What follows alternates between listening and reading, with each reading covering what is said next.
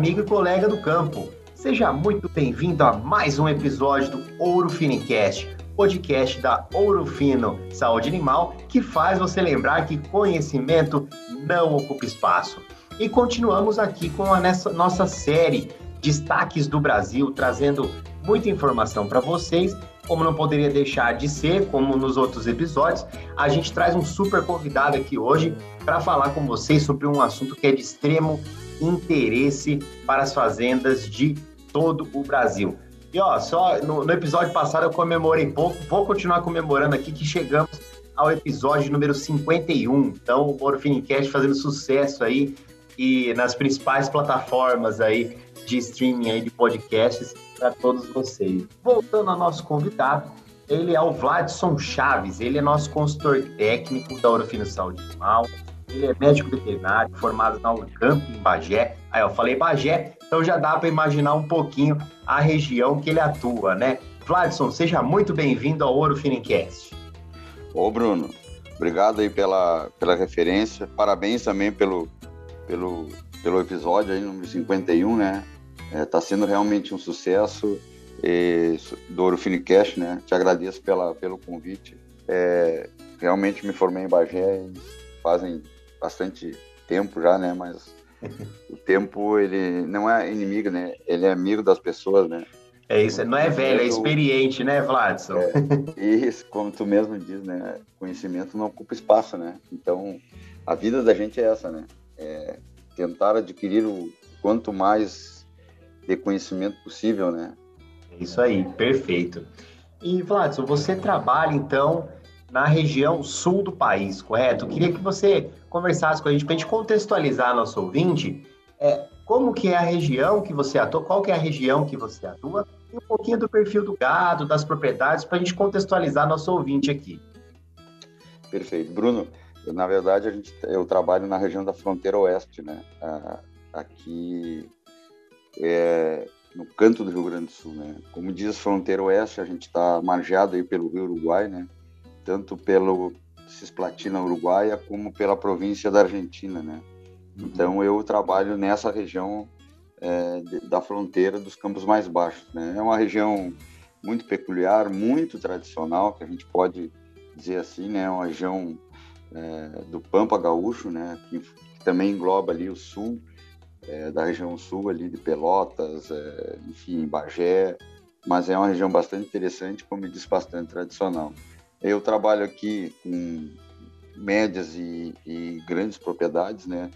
É, contextualizando, como tu diz, para nós aqui, é, a gente considera grande é um pouco diferente daí do centro do país, né? Talvez uhum. as propriedades sejam extensivas bem maiores, mas com certeza a região aqui onde eu trabalho é a região onde tem maior número de bovinos de corte do Rio Grande do Sul né, uma característica de gado europeu, né, e os seus cruzamentos aí nós temos Hereford, Angus, Red Angus, né, hoje o Braford, Charolais, o Brangus, então a gente tem uma variedade de raças bastante interessantes. Então, mas com certeza é uma região que é, vai para o lado mais do gado europeu, né, e uhum. também uma região com bastante, ainda com bastante campos nativos, né, os famosos pampas gaúchos, e é mais propriedade de gado de corte, né, Vlad? É, a gente tem a minha, o meu território é, vamos dizer assim, 80% é gado de corte. Nós temos um, uma bacia leiteira é, bastante interessante em Bagé, que hoje é o Henrique que atende lá, né? E aqui uhum. na cidade onde eu moro, eu resido, eu sou daqui, Alegrete, se desenvolveu é, pela, pelo então, hoje, nosso prefeito, Márcio Amaral, ele é da, da Emater, desenvolveu uma bacia bem interessante, sabe? Hoje a gente tem aqui 100 propriedades de leite, que a gente chama de, de gado de leite a pasto, né? Mas é, traz uma renda importante para o município e também para a região. Muito bom. Você vê quando o cara gosta da região, ele, ele já logo faz propaganda, né?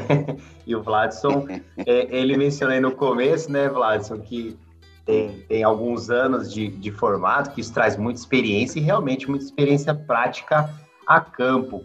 E aí, Flávio, eu queria que você comentasse um pouquinho como que é o seu trabalho na, nas propriedades aí. Então, assim, é claro que a gente tem tem esse trabalho de, de consultoria técnica que envolve capacitação, mas seria interessante a gente, novamente, contextualizando nosso ouvinte, que você contasse para a gente um pouquinho como que funciona aí. É, a, o, no, o, nosso trabalho é bem definido, né, Bruno? É, como a gente é um consultor técnico, é, a nossa base é no campo, né? Dias atrás a gente trabalha aí numa consultoria técnica auxiliando o tutor, é, levando as nossas ferramentas aí. Hoje nós temos um, uma plataforma muito interessante, que é a plataforma Examina, né? Muito bem alavancada aí por vocês, pela Bruna, por ti, pelo Gustavo. E a gente hoje está tentando implementar essas, esse tipo de trabalho, esse tipo de consultoria, essa plataforma, bem dizer, dentro da propriedade. A gente aqui trabalha bastante com, com planejamento sanitário, né? Como a gente já tem um, um vamos dizer assim, um, a gente consegue entrar é, com o tempo que a gente está aqui mais fácil dentro das propriedades, então a gente trabalha sempre com planejamento sanitário. Aqui nós temos esse problema ainda que nos assola ainda a parte de sanidade, né?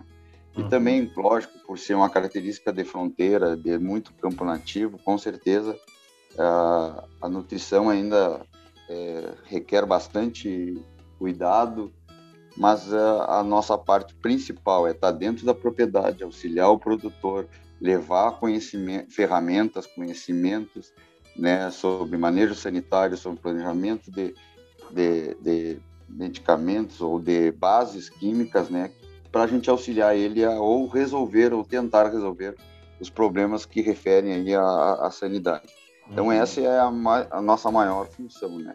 é estar tá dentro das propriedades auxiliando esse produtor, levando um pouco de conhecimento que a gente adquiriu e trocando ideia, enfim, estando uhum. junto do produtor, auxiliando ele para que a gente consiga dentro da do portfólio da empresa, né, também é importante que ele é, utilize da melhor maneira as nossas ferramentas e nossos produtos.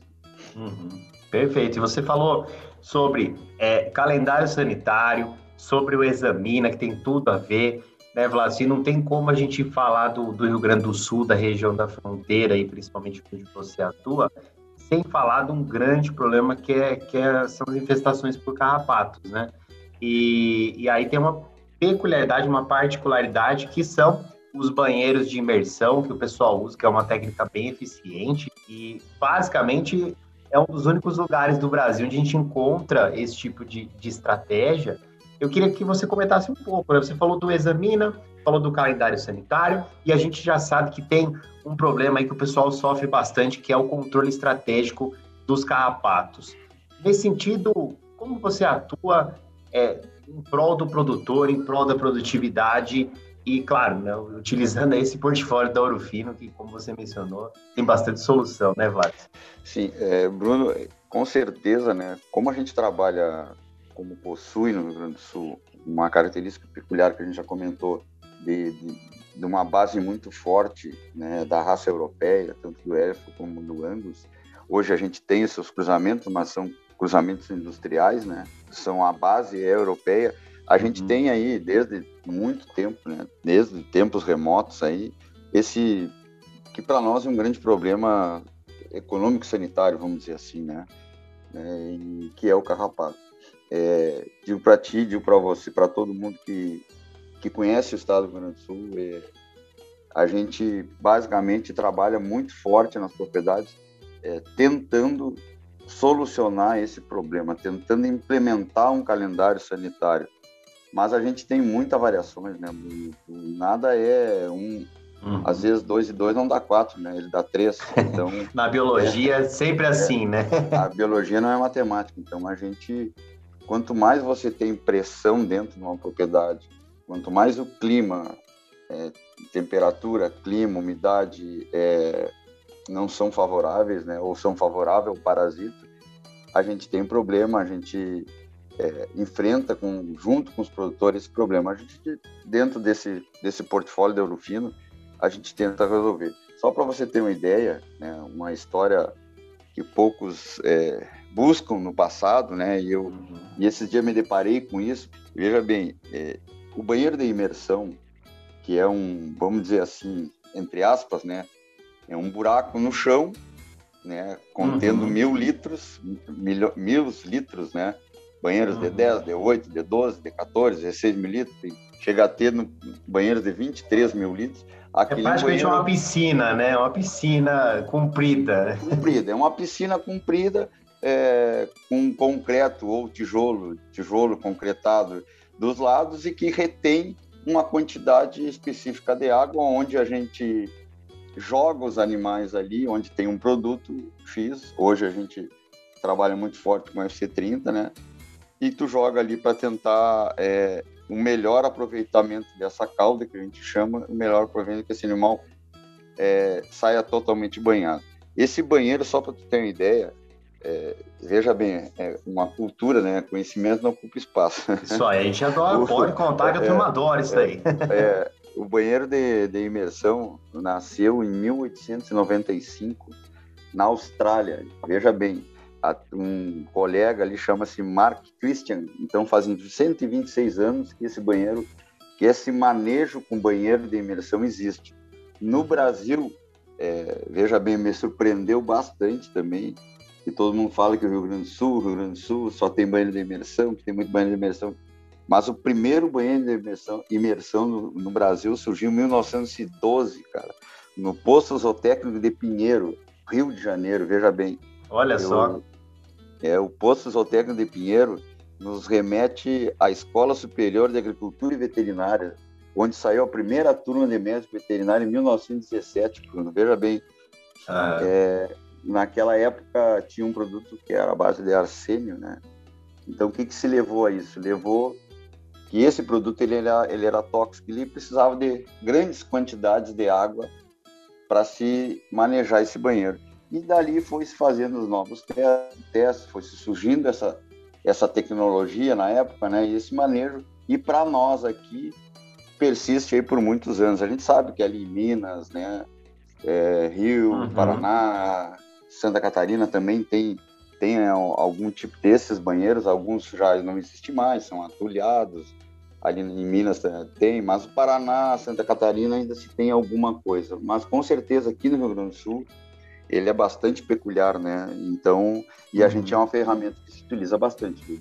É um manejo interessante, é um manejo que nos leva, mesmo tendo uma quantidade, um volume de água muito grande, mas é, pensando em, em, vamos dizer assim, imersão, né, em molhar o carrapato, ele é, vamos dizer assim, um, um manejo que nos proporciona essa medida. A gente tem certeza uhum. que o animal sai totalmente banhado por, vamos dizer assim, entre 9, 8, 11 segundos, que nos remete ao biocarrapatizograma, né, Bruno? Algumas tecnologias falam que, que o, o, carrapato ali, a teleógena, ele tem que ficar aí de 10 a 15 segundos imergidos na, é. na base química, né? Para a gente conseguir ter essa, essa performance do produto. Ô, Vladson, e assim, nenhuma técnica, é, você, 126 anos, né, desde a da invenção no beiro de imersão, nenhuma técnica que não funcionasse ou que fosse ruim não ia durar tanto tempo assim, não ia ser utilizada até hoje. Então, realmente, como você mencionou, é uma técnica muito eficiente. E aí também é muito bacana que você falou que o atendimento ele é personalizado de acordo com o desafio da fazenda, correto? E isso é muito bacana, porque não existe receita de bolo, né, Vlácio? Então, por exemplo, é, você tem os graus de infestação, você tem a pressão a qual aqueles animais são submetidos, isso varia, pode ser propriedade, você encontra bastante isso aí, propriedade vizinha, que você estabelece um controle desses ectoparasitas diferenciados e, assim, são propriedades vizinhas, né? Teoricamente, poderia ser uma coisa muito parecida e muitas vezes não é, né? É, com certeza, Bruno. Tocou no ponto bem interessante, sabe? Porque a gente se depara muito com isso, né, Bruno? Tu, às vezes, tu é vizinho de porteira, como diz o gaúcho aqui, de, e, e as propriedades são diferentes. Até porque tu lida também tu sabe que o veterinário é quase um psicólogo né, do campo, né? Ele não lida só, ele não lida com, com, com um bovino direto, né, cara? Ele lida com pessoas, sabe? Quando a gente é tudo pessoas, pessoas, é isso aí. Nós temos ideias e pensamos é, diferente, né? Então, no controle estratégico que a gente vem falando, ou no controle de carrapato, são situações bastante diversas, né? Claro que sempre se tem um norte, né, Bruno? Mas esse norte às vezes não não se adapta a, a alguma propriedade, como, como a gente fala, tem propriedades vizinhas, uma do lado da outra, e a pressão do carrapato é maior ou menor dependendo da propriedade. Eu falo assim sempre, né? não depende da propriedade, depende das pessoas, depende do olho de quem comanda, né? O uhum. carrapato para te para te definir as estratégias, tu tem tu trabalha, falou bem com a com a pressão da carga, né? Nós trabalhamos com carga baixa, média e alta, isso é é corriqueiro. Então, conforme tu trabalha com essas cargas, se a pessoa trabalha, o capataz, o empregado ou o dono da propriedade, se ele está com o olho afinado, claro, dependendo da região, uma carga alta, ele sempre é mais difícil do produto se, se, né, se defender, vamos dizer assim, uhum. do que tu uhum. trabalhar com a carga média. Quando tu trabalha com a pressão muito alta, é, os manejos ou os controles ou tudo que tu for fazer, ele requer uma pressão maior, né? Ele requer um, um, um uhum. mais manejo, vamos dizer assim, quando tu pega uma propriedade, mesmo sendo vizinha, de uma pessoa que tem um olho mais afinado e trabalha com uma carga menor. Né? Eu sempre digo que quando trabalha com uma carga maior, o produto tem uma, uma eficácia. Quando tu trabalha com a carga de carrapato menor, o produto aumenta a sua eficácia bastante, né? Então, tu diminui Perfeito. a quantidade de manejos, né? Ou tu, ou tu é, usa menos bases diferentes, bases químicas diferentes para o mesmo problema, né? Tem casos aí que tem que usar duas, três bases químicas para poder, é, vamos dizer assim, uma palavra nossa que bem cara, para limpar o animal, né? Então, uhum. Então, usar somente com uma base química tu não consegue, porque a carga, porque a pressão do carrapato é muito forte, né, Bruno? Perfeito, é isso aí. E assim, Blas, é interessante porque a Orofino tem um vasto portfólio aí. A Orofino, não tenho medo nenhum de falar que a Orofino é, é uma referência no controle estratégico dos carrapatos. Tem Família Colosso, tem Superior, é, tem Flotac, enfim, a gente tem uma série de, de, de, produtos. E você mencionou aí no meio também o Colosso FC30, que pertence à família Colosso aí, e é uma grande arma no controle estratégico dos carrapatos, e eu acredito que ele encaixa muito bem nessa conversa que você que a gente está nessa sua resposta, né, que você falou a respeito do controle estratégico, né, Vladson?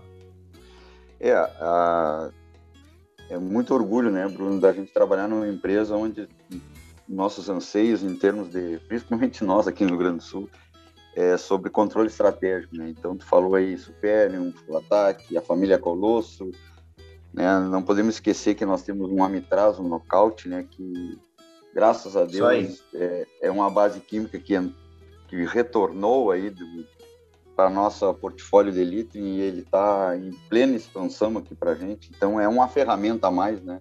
Então hoje a gente pode dizer tranquilamente, Brunão, que a gente tem todas as ferramentas para trabalhar esse nosso controle estratégico. O, o FC30, né, Bruno? Nós nós temos eles aí ele trabalhando há algum tempo aí há quatro, cinco anos, né? Ele foi lançado para como uma ferramenta a mais, né, dentro uhum. desse controle é, estratégico, porque toda a base química quando tu começa a usar isso é sabido, né, ele com o passar do tempo, tanto usando bem e principalmente quando tu usa muito mal, né, ele uhum. começa a ter baixa de eficácia, né. Então aqui para a gente se começou com colosso pulverização, nós tínhamos bastante propriedade utilizando esse produto, né? E com o passar do tempo a gente teve vai tendo, né? Vai tendo esses baixa de eficácia. Sim, vai selecionando os resistentes, né? É, Isso aí é... Como a gente diz, né, Bruno? Felizmente. Só que é bom, né? Só é, que, é bom, só que sobrevive. É, só, que, só, que, sobrevive. E aí, é, essa ferramenta FC30, que é um produto melhor, eu não digo melhor, mas ele é um produto mais forte, né? mais eficiente. Uhum. Ele tem um poder de desalojante grande, ele tem um poder knockdown, né? bate, cai muito grande. Então, é essas bases químicas aí dos, do clorpirifos, do fente, da supermetrina, é um sinergismo interessante e importante dentro do manejo é, carrapaticida ou um controle estratégico. Né? É, a gente não pode deixar de falar, né, Bruno? Até vou, vou voltar um pouquinho sobre controle carrapaticida e controle estratégico e o, e o controle com banheiro de imersão, né? Eu sei que a gente retorna uhum. alguns assuntos e fala do banheiro, mas para nós é importante. Quando a gente fala em trabalho da equipe da Urufina aqui do Rio Grande do Sul, dos CTs, dos consultores técnicos, nós remetemos aos banheiros de imersão, né? com certeza, que principalmente o pessoal que trabalha aqui mais na fronteira. É importante a nossa presença. É, você vê bem assim, ó, o, o, banheiro de imersão ele tem 126 anos, como tu falou. É, nada perdura por muito tempo se não é eficiente, se não é eficaz. Uhum. Mas ele ele tem algumas premissas, né, Bruno? Ele tem algum manejo que é importante que a gente não pode deixar de falar. Isso aí, ontem a gente fez um treinamento aqui numa, numa agropecuária, mesmo com distanciamento aí, a gente está tomando alguns cuidados. É, a gente alguns balconistas novos, uma empresa que a gente está. Tem que capacitar a turma, né? Não tem jeito, né? Tem, tem, tem, que retornar. E veja bem, gente antiga no balcão com algumas dúvidas ainda de banheiro de imersão e que a gente esquece, né, Bruno? Sabe que a gente, a tecnologia vai avançando, mas algumas, algumas premissas a gente tem que retornar e refazer e relembrar, né? Não, não só todos nós, né? Então veja bem, Aí. Que é importante no manejo de, do banheiro de imersão? Com certeza é a eficácia do produto, mas para te melhorar essa eficácia do produto, tu tem que é uma palavra bem interessante. Tem que começar do início, né? Claro, tu nunca vai começar do início, mas tu tem, tu tem que começar do início, né? O que, que é importante? É importante um biocarrapaçograma, com certeza. É importante é, é, tu tu saber se aquela base que a gente vai utilizar ela é eficaz, ela é eficiente, né? Ela não tem baixa de eficácia. Mas quando tu, tu coloca um produto na, num banheiro de imersão, nós temos algumas premissas, né? Nós temos aí uma pré-diluição, que é importante, né? O produto vem dentro de um frasco. Quando tu faz a, a pré-diluição antes de colocar ele dentro do banheiro, num balde de 20 litros, 30 litros, qual é que for, colocando dois ou três litros de cada vez, mexendo esse esse esse balde com um pau, com sei lá, com uma colher de madeira, inventaria uma coisa, tu consegue a, que a molécula se, se expande, né? Tu consegue expandir uhum. a molécula.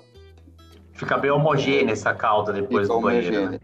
Exatamente. Por isso que ela é pré-diluição, porque tu faz, antes de diluir ele na calda, tu dilui ele numa calda menor, para que a molécula se expande. Bom, depois dessa pré-diluição, Bruno, ainda tem a homogeneização dessa calda.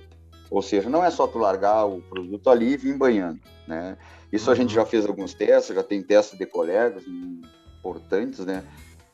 Porque a gente tem que lembrar, né, Bruno, que aquilo ali é um, é uma, uma, um banheiro, uma banheira, como chamam aí no, no, centro do país, né? Com 10 ou 12 ou 15 mil litros, né? Uhum. Nós temos um mexedor, que é um, é uma base de madeira, todo ele é de madeira, que tu consegue mexer com os braços a cauda, mas vamos, vamos pensar assim, são 10 mil litros, somente é. mexer, mexer com um braço é difícil, tu mexer toda ela, tu homogeneizar bem a cauda. Então a gente recomenda muito, muito, isso é do, isso já aconteceu em 1895, há 126 anos atrás, hum. né? E isso não, isso é uma coisa que infelizmente não mudou tu tem que passar 20 a 30 animais nessa cauda e antes de qualquer banho, antes de qualquer banho, antes de qualquer recarga. Quando a gente fala em banheiro de imersão, a gente tem duas palavras importantes, que é carga e recarga, ou seja, quando tu carrega um produto é, num banheiro de imersão, seja ele o FC30, que hoje é um, é um litro para 800 litros d'água, tu tem a recarga. O que, que é a recarga? Quando tu vem banhando esses animais, a água vai baixando, lógico, os animais levam de 3 a 4 litros, uma média de 4 a 5 litros, dependendo da, época, da época do ano. Então, ele, ele vai baixando. Chega a um nível que os animais uhum. batem com a pata no chão. Tu não pode deixar bater com a pata no chão, porque tu pode causar uma lesão, né? Um trauma, uma ferida, e seja ela o que for. Então, tu sempre tem as recargas. A recarga recomendada sempre é quando baixa de mil a dois mil litros. Tu colocar água novamente e colocar o produto. A nossa recarga é 1 para 500, né? ou seja, 1 litro para 500 litros d'água do produto. E o FC30 tem, tem indicação de bula, né, Vladson, para banheiro de, de imersão extremamente seguro, né? Pode, pode usar que não vai, não vai ter problema com esse tipo de, de modo de uso, né? Não, não, não. O produto é muito seguro. A gente chama DL, né? A dose letal dele é muito seguro. Claro, tem uma premissa ali na bula que diz que animais jovens ah, de dois meses para baixo não é recomendado o banho, né? Ou não se utiliza o banho, principalmente porque a gente está trabalhando com organofosforado, né? Mesmo a DL sendo alta, nós temos dois produtos, o Feitium e o clorpirifos, quando se junta, né? Ele, ele é forte, então a gente tem que ter um cuidado e todo cuidado. A gente está falando de da cauda, né, Bruno? Passar 20 ou 30 animais, retornar esses animais, a gente tá, tá, se remete também a, ao período de banho, né, Bruno? Sabe que é, tu tá hoje numa cidade aí, num estado muito interessante, que as temperaturas se elevam bastante. Aqui nós também temos uma temperatura média alta no verão, né? Uhum. Então tu vê assim, nós estamos lidando com um produto que é organofosforado. E, e o cuidado é, com o horário de banho é extremamente importante, com a condução... Evitar as horas mais quentes, né? Vai evitar as horas mais quentes, né? Animais com, com assoalhados, que a gente chama, que tu traz aí numa velocidade um pouco maior, o que tu mangueia para mangueira com, com, maior, tem que ter uma espera, tem que ter um cuidado, né? Então a gente recomenda sempre um, que esse banho seja nas primeiras horas da manhã, nas primeiras da manhã mesmo, ou bem de tardezinha, como diz o gaúcho, né? Para que esse produto se espalhe no corpo e ele não seja rapidamente assim por um X de questões absorvidos um pouco pela pele, que com certeza vai nos remeter a algum tipo de intoxicação e pode nos levar a um óbito. Mas assim, é. ó, nesses casos, Luiz, o produto é seguro, o produto tem indicação de bula para banho de imersão. A Ouro Fino é, é, uma empresa, né, olha, fantástico. Aí a gente teve a capacidade, a hombridade de estudar um produto muito bom e diz ali na bula, diz no frasco, indicado para banheiro de imersão. Então ele não nos leva a problema alguns, lógico, nesses problemas de manejo, a pessoa tem que ter um pouco de cuidado, né? Isso é lógico, não.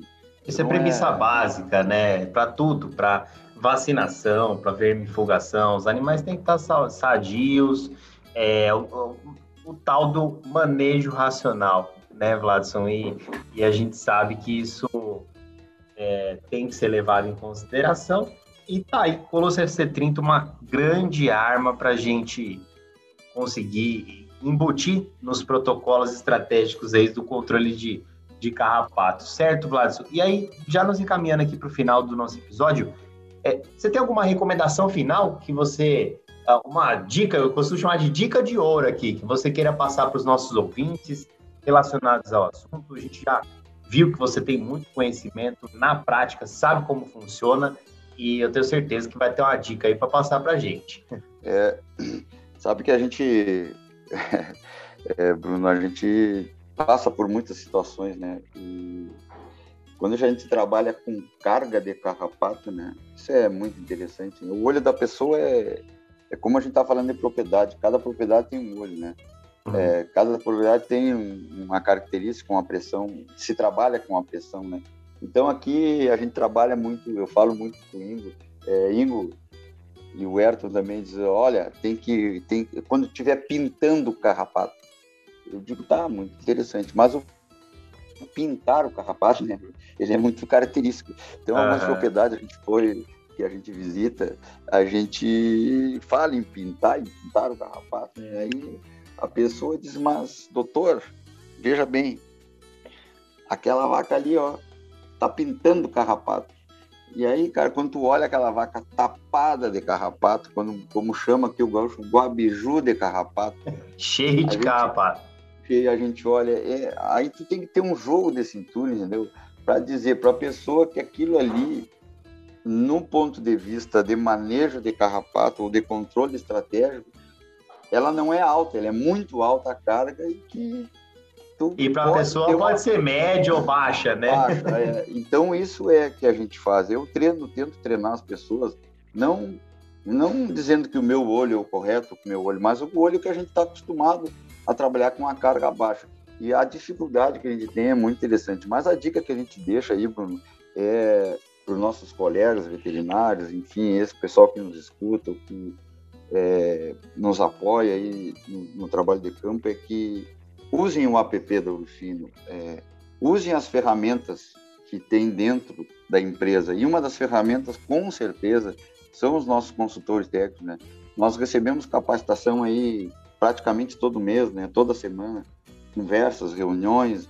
A gente, eu acredito que na nossa equipe hoje de campo é uma equipe extremamente capacitada, extremamente competente e que, com certeza, é, a gente tem condições de ajudar, de tentar, né, ajudar ou tentar solucionar alguns problemas referentes à maneira sanitária. Então, essa é uma dica que eu, que eu deixo e que, como diz o seu Figueira, né, a gente, nós, eu sou um soldado da empresa, né, a empresa é é, é o meu norte e eu trabalho em prol uh, da empresa e para a empresa. Muito bom, Vlad. E a empresa trabalha para os clientes, né? Então faz todo, faz todo sentido do mundo. E é, eu só tenho a agradecer você por ter aceitado esse convite. Tenho certeza que quem ouvir esse episódio vai sair com muito mais conhecimento do que quando é, antes de ter ouvido. Então, é isso aí que, que a Orofino faz. Você mencionou a capacitação, a nossa equipe é treinada, é capacitada, é experiente, tudo isso para trazer benefícios, soluções para o produtor. Não é trocar, a gente fala direto aqui, não é trocar produto por dinheiro, e sim estabelecer uma relação de parceria, de confiança e que traga valor aos nossos clientes, seja produtor, colegas veterinários, técnicos, enfim, quem, quem quer que a gente atenda. Então, Vladson, muito obrigado por vir estar aqui conosco aqui no Eurofinicast. Bom, fica aí o convite para a gente participar aí de episódios futuros, tá bom? Bom, Brunão, muito obrigado aí pelo convite novamente. E a gente está sempre à disposição. Sempre, como eu digo, sempre uma palavra que falou bacana, né? Sempre levando para o campo soluções, né? A empresa e nós trabalhamos levando soluções, tá, Brunão? Muito obrigado. Perfeito, falou e disse então nosso super convidado de hoje. Bom, não vou terminar o episódio sem o, o, episódio da boa ideia, né? Episódio número 51 aqui, sem chamar, convidar vocês para assistir também o programa Irmão do Ouro Finincast, programa televisivo aqui, Ouro Finicampo, que vai ao ar de segunda a sexta-feira, meio-dia e meia e oito e vinte da noite, e aos sábados, às nove e meia da manhã, horário de Brasília, no canal Terra Viva, programa fantástico apresentado pela magnífica Juliana Max aí. Então, turma, acompanhe aqui conosco os próximos episódios que a gente vai continuar trazendo muita coisa interessante para vocês. Grande abraço, obrigado pela audiência e até a próxima. Tchau.